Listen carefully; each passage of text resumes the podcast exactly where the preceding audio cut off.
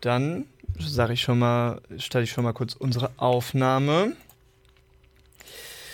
und sage, lo, äh, sage Hallo zu Sigrid Limprecht, der Festivalleiterin von den äh, Bonner Stummfilmtagen, den internationalen Stummfilmtagen. Hallo. Hallo. Ähm, können Sie mal kurz für alle Leute, die die Stummfilmtage nicht kennen, die da irgendwie drumherum gekommen sind, äh, wie auch immer man das machen sollte in Bonn, das Konzept kurz und knackig erklären? Was machen wir da?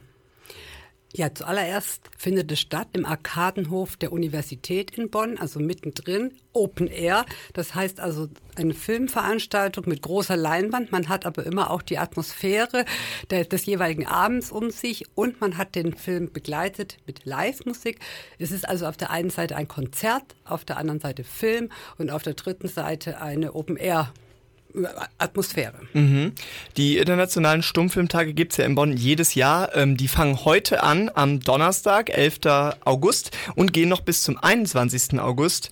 Ähm, was haben wir dieses Jahr für coole Filme im Gepäck, die man vielleicht besonders herausheben müsste, die man sich vielleicht nochmal extra im Kalender eintragen sollte? Ja, zuallererst ist dieses Jahr ja das das erste Jahr nach der Pandemie. Das heißt, wir können dieses Jahr das Festival wirklich zelebrieren im Sinne auch nicht diese merkwürdigen Corona-Einschränkungen. Wer sich vielleicht erinnert, dann musste man ja mit Pünktchen und Kärtchen und alles war also, das ist weg. Also man mhm. kann einfach kommen. Wir haben auf tausend Plätze bestuhlt. Mhm. Wir sind, wir fühlen uns frei und draußen und konnten deswegen auch das Programm ändern, weil es wird jeden Abend wird es zwei Filme geben. Ah. Das hatten wir nicht gemacht in den letzten zwei Jahren, damit es eben keine Unruhe und Bewegung, Menschen auf dem Hof. Aber jetzt ist es praktisch Film gucken, man kann sich treffen, man kann irgendwie quatschen, man kann dann den zweiten Film sehen. Also das ist auf jeden Fall wieder mal ganz bemerkenswert, eine Neuerung. Das kann man sich schon mal vormerken. Ein, eine alte Neuerung quasi. genau. Und ich meine, da es ja auch Open Air ist, bis jetzt, was man ja so weiß über die Corona-Verordnungen, sind ja Open Air-Veranstaltungen somit das sicherste, was man machen kann, ähm, weil da auch ja oft bei Festivals und Konzerten nicht mehr so viel passiert.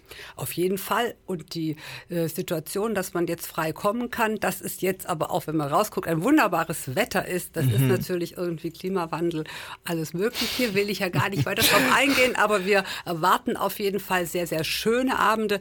Immer ein Jäckchen mitbringen, aber ansonsten, man muss nicht Regen zittern und die negativen Sache von Open Air. Also deswegen wird es auch sehr schöne, sicher laue Abende werden. Das stimmt. Dafür ist das Wetter wirklich gut, egal woher es kommt. Ähm, ja, was für Filme haben wir denn dieses Jahr, die vielleicht äh, einem, einem Filmfan ähm, ans Herz gelegt werden sollten? Also ich fange jetzt mal ganz vom Ende her an. Also der Abschlussfilm ist der Film Limite. Das ist ein, der erste Film, den wir zeigen aus Brasilien. Dieser Film ist sehr, sehr aufwendig von der Martin Scorsese Stiftung äh, renoviert, restauriert und irgendwie neu farbbestimmt worden. Es wird also eine internationale Premiere sein mit einer ganz internationalen Premiere. Es ist Musik von, mit Oboe von Mikita Kirov und Richard Zitov am Flügel. Also ich kann nur sagen, das ist ein ganz großes Muss. Also es wird, es ist Wasser, es ist Weite, es ist aber auch ein Experiment in das man einfach eintauchen kann. Und wir sind sehr stolz, dass wir diesen Film wirklich hier als erstes präsentieren können. Mhm, das klingt schon mal sehr spannend, vor allem wenn es natürlich dann auch mit äh, internationalen äh, Stiftungen zusammengearbeitet wird. Die heißen ja auch die internationalen Stummfilmtage. Weiß quasi die Stummfilmwelt äh, oder also die ganze Welt um Stummfilm herum, haben die Bonn auf dem Schirm? Wissen die, oh, da ist ein großes Festival, da äh, schicken wir was hin? Also wir haben auf jeden Fall die Internationalität der Aufmerksamkeit nochmal, nochmal steigern können pandemiebedingt, weil wir haben ja angefangen, die Filme immer 48 Stunden auch als Stream anzubieten. Das heißt, alle, die vielleicht nur einmal kommen können oder die vielleicht in New York wohnen oder, oder irgendwie, keine Ahnung, jetzt vielleicht einfach denen es zu heiß ist zu kommen, mhm. es, der, es gibt immer die Möglichkeit, sich zuzuschalten und das hat unsere Bekanntheit absolut erweitert und es ist auch, also was wir an Klickzahlen haben, also es scheint, sagen wir mal, eine ganz, ganz große Stummfilm, sagen wir mal, Fangemeinde zu geben, die noch weit über über das hinausgeht, was man natürlich, gut, man kann eben nicht jeden Abend auf dem Hof sein. Also man hat zwei Chancen und diese zwei Chancen, die haben uns sehr, sehr, sehr bekannt gemacht. Mhm. Ja, man würde natürlich trotzdem empfehlen, da äh, so hinzukommen, damit man auch die Atmosphäre irgendwie einfangen kann. Aber das ist ganz interessant. Äh, kann man die Stummfilme quasi, weil die ja jetzt auch nicht auf Netflix oder Amazon sind, dann auch wirklich eigentlich nur da gucken, weil das so was Besonderes ist? Also diese Live-Atmosphäre kann man nur da mit großem Publikum im Sommer. Es gibt auch andere, sagen wir eher Fachfestivals. Es gibt auch andere Festivals, die auch Stummfilme zeigen. Also ich, wir sind jetzt nicht, das wäre ja schade, wenn wir die Einzigen wären. Ja. Aber ähm, diese Massierung plus eben dann neu ausprobierte Musik plus eben dann die Möglichkeit hinterher noch 48 Stunden zu gucken. Und das ist schon, das war eigentlich die Hauptarbeit. Archive dazu überzeugen, den Film nicht nur, dass wir ihn Open Air live zeigen können, sondern im Stream, weil da natürlich auch ja, Urheberrechte, da können ja so viele und keine Paywall und so, aber haben alle zugestimmt und die meisten waren dann doch sehr angetan, weil sie merkten, huh, da wird unsere Arbeit ja eigentlich bekannter. Also mhm. sie haben dann ganz andere Rückmeldungen bekommen. Ja, plötzlich aus irgendwoher, ja, wir haben dazugeschaltet, das war gut. Und wir haben ja Twitter auf Englisch, das heißt also, das ist unser englischer Kanal, der, der wird auch, der hat echt eine gute Reichweite. Das heißt, wir müssen natürlich auch anders international kommunizieren, aber es lohnt sich. Mhm. Aber jetzt gerade nochmal zu dem Streaming, also ne, man kann die nirgendwo anders streamen, außer jetzt quasi über eure Website. Das kann man in diese 48 Stunden kann man nirgendwo anders, weil das waren die Rechtefreigaben, die gekoppelt waren, dass wir sie analog zeigen mit der wunderbaren Atmosphäre und dann sagen, okay, in dem Zusammenhang und die Musik wird aufgenommen. Das heißt also, es ist dann auch wirklich diese Premiere. Das ist nicht irgendeine Musik, das ist die recordete und prärekordete Musik, die dran geschnitten wird. Das heißt also, man kriegt eigentlich diese Premiere genauso mit. Mhm.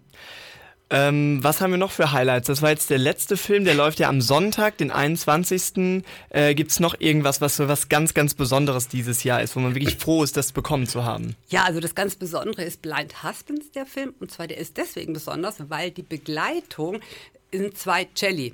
Und das ist natürlich was, also man denkt immer Flügel und, und die zwei Cellisten, die sind hier aus der Region. Sie haben schon letztes Jahr das erste Mal gespielt und haben, sind so gut angekommen, dass sie auch sofort woanders weggebucht wurden. Und das, äh, ich weiß es gar nicht, der ist am Dienstag. Also den kann ich auf jeden Fall sehr, sehr empfehlen. Film und, also Stroheim, große Klassiker, aber eben eine ganz, ganz sichere oh, berührende und jetzt schon, äh, sagen wir mal, mit großer Erwartung äh, aufgeladene Cello-Begleitung. Mhm, okay, also das wird mit Cello oder zwei Celli begleitet. Was sind sonst so Instrumente, die wir bei den äh, Spielen hören können? Also heute bei der Eröffnung ist Flügel mit Harfe. Hm. Also Harfe ist, äh, aber es ist nicht nur heute die Möglichkeit, der, sie wird morgen nochmal gespielt. Das ist was sehr Besonderes. Dann haben wir Harfe mit Oboe. Also wir haben, das ist also gut, also wir versuchen wirklich das Klangspektrum zu erweitern. Wir haben Filmsirup, die quasi vier Menschen völlig experimentell mit ganz verschiedenen Dekörper, Elektro verschiedenen Instrumenten oh. zusammenarbeiten. Das heißt also, das Spektrum wird auch abgedeckt. Und wir haben irgendwie ganz klassisch irgendwie den Flügel, also Neil Brand kommt und der sagt Emma Flügel und ich spiele den Hof und ich bespiele den. Also das, was man sich jetzt vielleicht so vorstellt, aber er ist halt sehr, sehr kraftvoll und sagt halt, er möchte nur vor tausend Leuten spielen. Okay, ich werde dafür sorgen und wir alle machen mit, dass tausend Leute sind, dann wird er ganz begeistert spielen. Ja, da müssen wir uns anstrengen, ne? Okay, dann ist dafür schon mal eine besondere Empfehlung. Warum sind es gerade diese Instrumente, die sich für den den Stummfilm anbieten. Man hätte jetzt auch sagen können, wir nehmen irgendwie die Triangel oder das Hackbrett. A würde ich gar nicht ausschließen, dass Triangel und Hackbrett nicht auch äh, äh, gespielt werden können. Wir haben aber im Arkadenhof der Universität die Situation, dass es ja vielleicht doch mal regnen könnte. Und das schränkt es schon ein, weil wir bei Regen die Instrumente unter die Arkaden stellen, damit die Musikerin auch noch die, äh, auf die Leinwand gucken können. Also wir können die nicht irgendwo verstecken. Und deswegen sind ganz bestimmte Instrumentierungen, die sind einfach zu voluminös. Also drei Marimbas ist großartig, nur ich kriege drei Marimbas wirklich nicht safe äh, geschützt, wenn, wenn es regnet. Also das ist mhm. manchmal auch noch so ein bisschen äh, die Einschränkung. Ansonsten ähm, ist jetzt zum Beispiel so, so tolle Sachen wie äh, äh, Günter Buchwald, der, kann, der spielt Flügel und Querflöte und Geige alleine. Also der hat so, der hat bestimmte, wie er den, den Klangspektrum mit, mit seiner Körperlichkeit äh, noch erweitert. Das heißt also auch da gibt es Experimente, was man noch alles machen kann mit mhm. sich und mit seiner Stimme und mit den Händen und Zupfen. Also deswegen äh, ist dieses, äh, man hat eine Beschränkung, also weil es halt auch regnen kann, was hat zu sehr kreativen, äh, immer wieder neuen Experimenten, Lösungen geführt, weil man sagt ja, okay, was geht denn noch? Mhm. Wird, also das Ganze wird ja wahrscheinlich dann auch irgendwie geprobt, ne? Und dann sitzen die MusikerInnen da und äh, müssen dann aber auch live performen, kennen aber den Film dann schon und wissen immer, in dieser Szene muss ich jetzt das machen und in dieser nächsten Szene muss ich das machen. Und dann gibt es quasi nochmal einen Wechsel vielleicht teilweise zu Instrumenten. Also diese Vorbereitung ist sehr unterschiedlich. Also ich habe von allen gehört, dass sie vorher eigentlich im Kopf vorbereiten. Das heißt also, der Film wird gesehen und wird im Kopf praktisch äh, mit, mit einer Tonschicht äh, äh also komponiert und dann mit Film und dann in Kombination. Das heißt aber, da ist immer spannend, wer führt. Also es ist nicht so, dass zwei einfach losspielen, sondern das ist dann praktisch so ein Stück, was eben geprobt wird. Aber erstmal muss geprobt werden, in welche Richtung geht das Ganze. Und ähm, ja, die, die müssen die, die brauchen auch bestimmte Zeit. Also das, wir hoffen, dass niemand jetzt irgendwie ausfällt oder Akkordeon irgendwie im Flieger irgendwo stecken bleibt, weil das Gepäck wieder nicht zugeordnet wird und so. Aber eigentlich äh, sind es immer so zwei Stufen. Erst im Kopf, dann im Instrument und dann gemeinsam. Überlegen sich die MusikerInnen auch selber, was sie dazu spielen oder gibt es da irgendwelche Vorgaben? Also hat der Regisseur gesagt, hier würde ich jetzt das und das einfügen? Äh, das sind zwei verschiedene Möglichkeiten. Es gibt Originalmusiken, wirklich original Musiken, die jemand komponiert hat, genauso. Und eine Aufführungspraxis in den 20er Jahren, wo in bestimmten Häusern genauso gespielt wurde. Aber schon damals war es klar, dass nicht immer diese Originale gespielt werden können, zum Beispiel, weil die Instrumente gar nicht so breit immer finanziert waren jeden Abend. Und äh, da kann man sagen, ja, wir haben aber jetzt gar nicht die, die, die ursprüngliche Idee, dass wir es genauso machen wollen wie in den 20er Jahren, sondern eigentlich sind die Musiker und Musikerinnen wirklich frei und machen auch so einen Transport quasi von den 20er Jahren in jetzt. Das heißt also, die, das ist äh, frei, das sind neue Kompositionen. Also ganz selten nehmen wir Originale, weil ähm, die Atmosphäre ist hier auch freier. Also das ist jetzt was, äh, das sind andere Aufführungspraxisen, mhm. Praktiken. Und das ist bei uns aber eigentlich nicht, sondern das ist wirklich dann eine Premiere. So kann man das ja auch in so eine neue Zeit genau. heben, ne? dass es nicht immer das Gleiche ist, sondern genau. dass es irgendwie sich anpasst an den Zeitgeist so ein bisschen. Ähm, ich habe gestern Abend tatsächlich noch einen Kinofilm gesehen, äh, Nope von Jordan Peele, wo der Sound eine sehr große Rolle gespielt hat und der, äh, finde ich, auch total gut zu dem Film gepasst hat. Was ist denn der Reiz daran, wenn man keine Geräusche hat? Beim Film. Keine beim Geräusche? Warum hat man keine Geräusche? Keine Sprache. Ge keine Sprache. Genau. Das Bereizvolle ist keine Sprache, dass man einfach anders spielen muss. Das heißt einfach.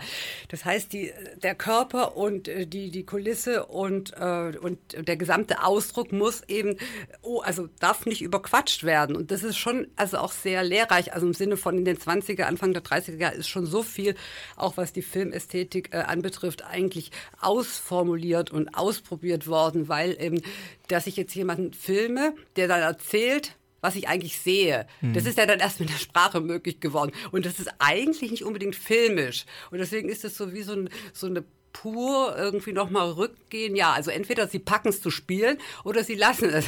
Also da gibt es keinen Zwischenweg. Mhm. Ja, ja, okay, das verstehe ich schon.